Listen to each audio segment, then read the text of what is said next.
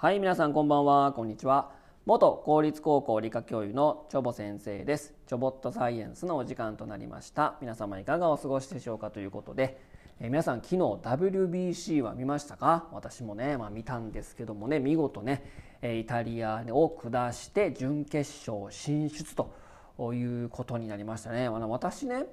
この準決勝決勝もね、まあ、このまま日本でやるんかなと思ってたら準決勝決勝ってアメリカでやるんですね。もうめちゃくちゃ大変じゃないですか選手の皆さんね、えー、確か今日の未明ぐらいにアメリカに向けて出発してで、えっと、日本時間の21日火曜日祝日ですね。その日に準決勝して持ってその次の日22日に決勝ということでね。もうめちゃくちゃしんどない。もう体力やっぱすごいっすよね。でまあ、ダルビッシュ選手とかね、ま、大谷さんとかはそのままアメリカに残ってね、まあ、メジャーリーグのね開幕を迎えるわけですけども NPB にね所属してるね選手の皆さんはまた帰ってきて今度は日本の国内リーグ戦うということでねもうすごいですよね。もうアスリートってすごいなと思いながらね、まあ、ぜひね、えー、準決勝勝ち進んでね、まあ、14年ぶりですか？の優勝、まあ、みたいですねというところですかね、えー、今日のお話はですねなぜ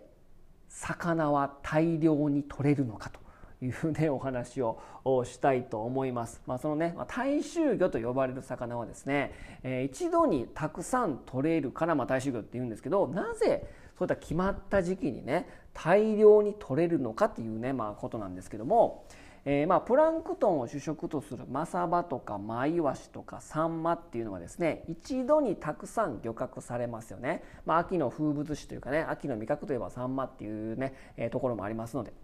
でその量もですね他の魚に比べると桁外れに多いので、まあ、多角性魚類とか、えー、いうふうに言われております、まあ、たくさん取れれば取れるほどですね、まあ、魚価、えー、魚のお値段も下がりますので、まあ、大衆魚と呼ばれてますね、まあ、サンマはですね、まあ、最近全然取れないのでもう大衆魚のカテゴリーからねちょっと外れてるところもありますけど高いですよね今ね1尾ね、うん。まあ、前橋とかもほとんど取れなくなっちゃったんで、まあ、取りすぎがまあ一番の原因なんですけども。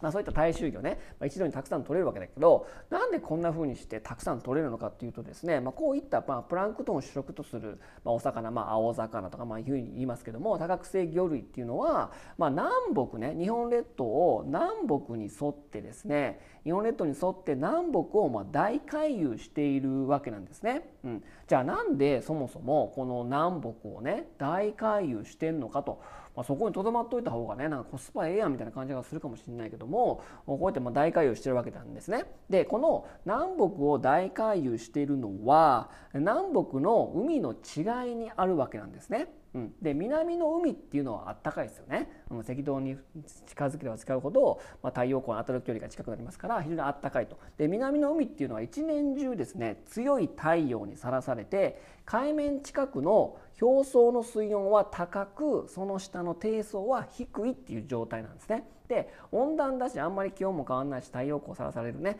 えー、その距離感も変わんないからずっと表層はあったかくて低層は冷たいっていう状態なんですよ。で暖かい海水温が暖かくなるとですね暖かい水っていうのは上に行くんですね。で冷たい水っていうのは下に下にそこ下がっていきます。まあ例えばですねお風呂入った時にですねなんかそこの方は冷たいみたいな経験ありません？なので冷たい水っていうのはもう重くなるんで、まあ、下にこう下がっていくわけなんですね。で、えー、このまあ、プランクトン植物プランクトンが必要とする栄養分の窒素とかリンっていうのはもうそこの方にこう溜まったまんまで上の方にもう上がっていかないんですね。えー、なので栄養分的に、えー、その南の海っていうのはですね、えー、表層は非常に貧弱なんですね。まあ、その証拠にですね、えー、北方系の親潮の動物プランクトンの量は南方系の動物プランクトンの量に比べてですね数十倍違うというふうにま言われております。で、えー、その非常にま温暖で気温もあんまり変わらないってなるとですね下と上とでこう混ざり合わないんですねなので表層は非常に貧弱で低層は非常に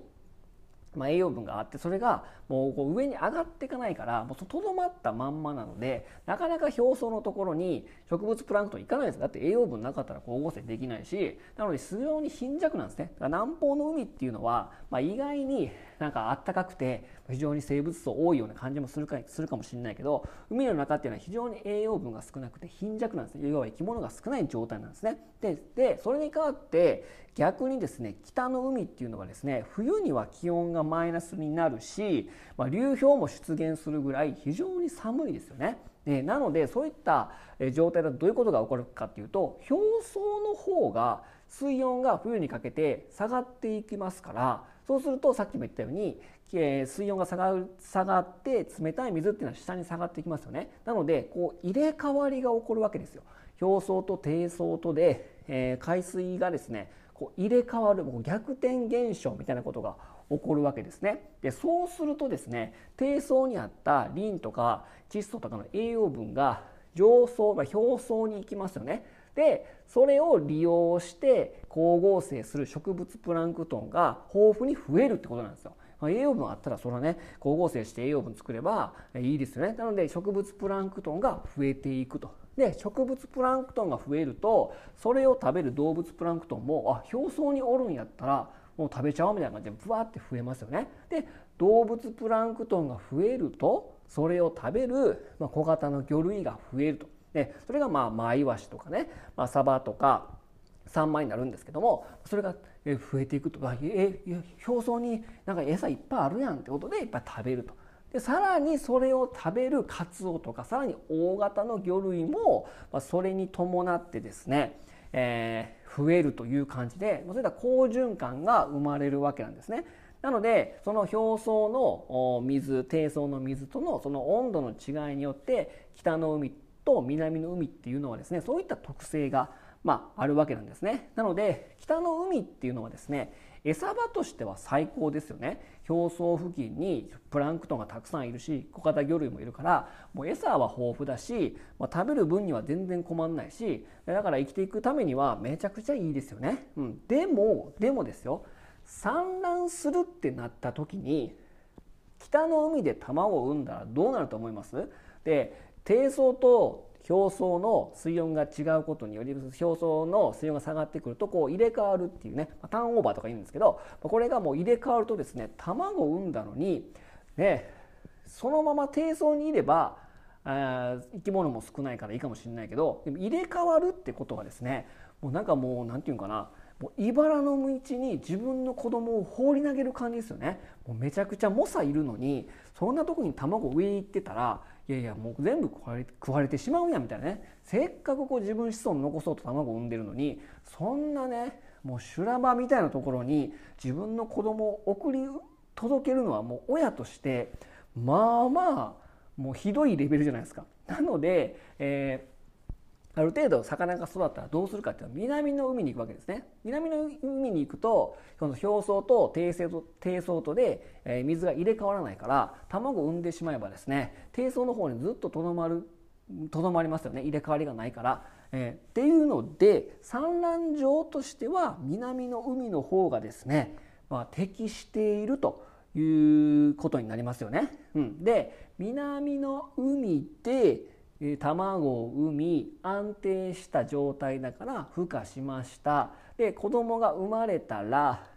今度はその子供たちは餌場が豊富な北の海に向かうわけですよ。ね、でそうするとですねいっぱいね食べて食べるものがいっぱいあるからプランクトンもたくさん多いしこう入れ替わるからで餌をむちゃくちゃ食べて体力をつけて産卵のためにまた南の海に向かうというねそういう大回遊をしてるわけです。で北の海でめちゃくちゃ育ってよう超えたねよく超えた魚類を、まあ、待ち伏せして漁獲するとそうするとですね多角性魚類ということは北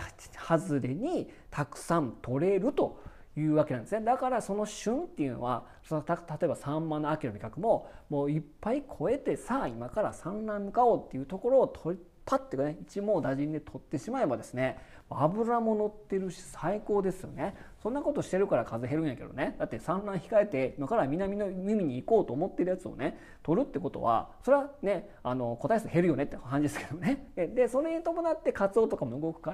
ら時期的にね、まあ、戻りガツオとかね初ガツオが言いますよね、うん、ということで、え